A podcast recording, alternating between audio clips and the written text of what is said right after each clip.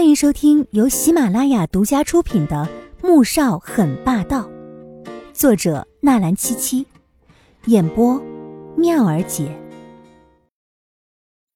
第五百四十三集。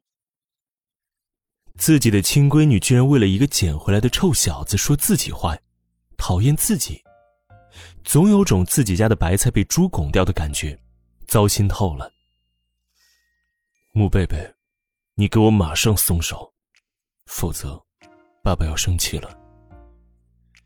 他加重了声音，低吼道：“穆贝贝还是第一次听到爸爸这么生气的口气，吓了一抖。”林奕恒察觉到了，立即在他背上安抚似的拍了拍。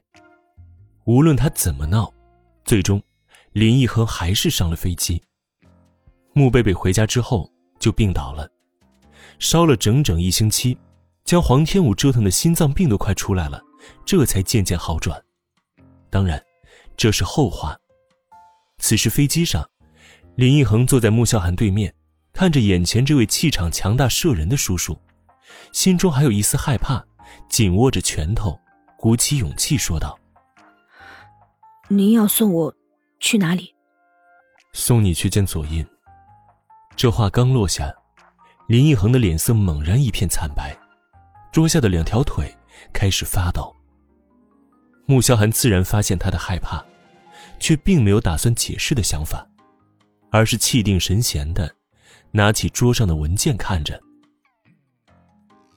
从 C 国飞往迪拜，要二十几个小时，就让这臭小子担心害怕一下，否则，他怎么也不能辜负了自家小姑娘那声“坏爸爸”的称呼呀。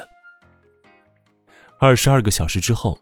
飞机在迪拜降落，立即有人过来迎接。林奕恒逮着机会就想溜走，却连十几米也没跑了，就被逮了回来。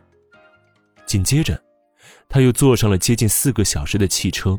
中途，他借口好几次想要方便或者晕车，想趁机逃走，却都没能成功。直到车子在沙漠中的一处酒店停下，左英和黎墨走了出来。当林一恒看着那个以前只能在电视或者新闻上看到，而早已死去八年的人时，活生生的站在自己面前，小小的身躯开始发抖。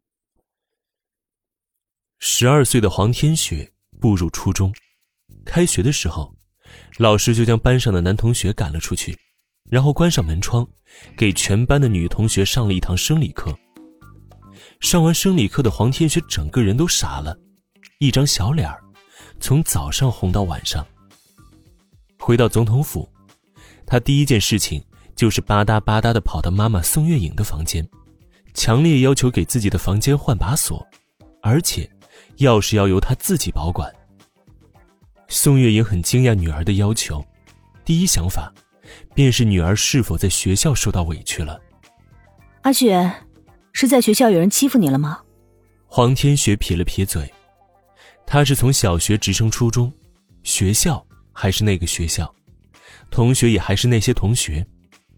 整座学校谁人不知，他有一个护妹狂魔的哥哥，欺负他，那不是找死吗？没有妈妈，今天老师给我们上了生理课，我觉得我应该要有自己的隐私了，所以你就答应我吧。黄天雪真正想换锁的理由。实在是太尴尬了，今天在学校想了整整一天，才想到这么一个理由。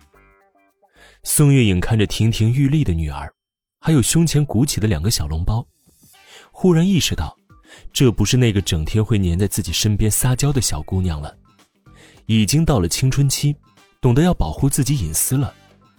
她怆然的同时，又感到一丝欣慰。嗯，好。妈妈现在去叫工程部的人过来帮你换锁。黄天雪原本为了应付妈妈而想了无数借口，却没想到竟然会如此容易就答应了，顿时欢天喜地的在宋月影脸上亲了一口，乐呵呵的回到自己房间去了。黄天觉在国都大学政治系，又兼经济与法律，平时多数时候是住校的，但是一个星期却总要回来三四次。而这一晚，他因为要赶论文，并没有回去。等他熬夜将论文写出来，又打印好之后，一轮红日正徐徐从天边升起。他伸了个懒腰，走到窗边，看着外面摇曳在风中的垂柳，几只鸳鸯在水中嬉戏，转身拿起外套，走出宿舍。从宿舍出来，要经过一条长长的柏油路，两边栽种的香檀和木芙蓉，间隔着几束广玉兰，不时有女学生经过。看着黄天武时，捂着扑通直跳的小心脏，羞涩的驻足观望，祈求着从面前走过的校草可以回头注视到自己。也许很快就会有一段浪漫的爱情故事在校园当中流传了。然而校草却像是忽略空气似的，忽略了这些充满爱慕的女学生。来到停车场，驱车一路闯了十多个红灯，回到总统府。正在客厅里面准备出门的宋月影，看到儿子忽然回来，愣了愣。阿觉，你怎么回来了？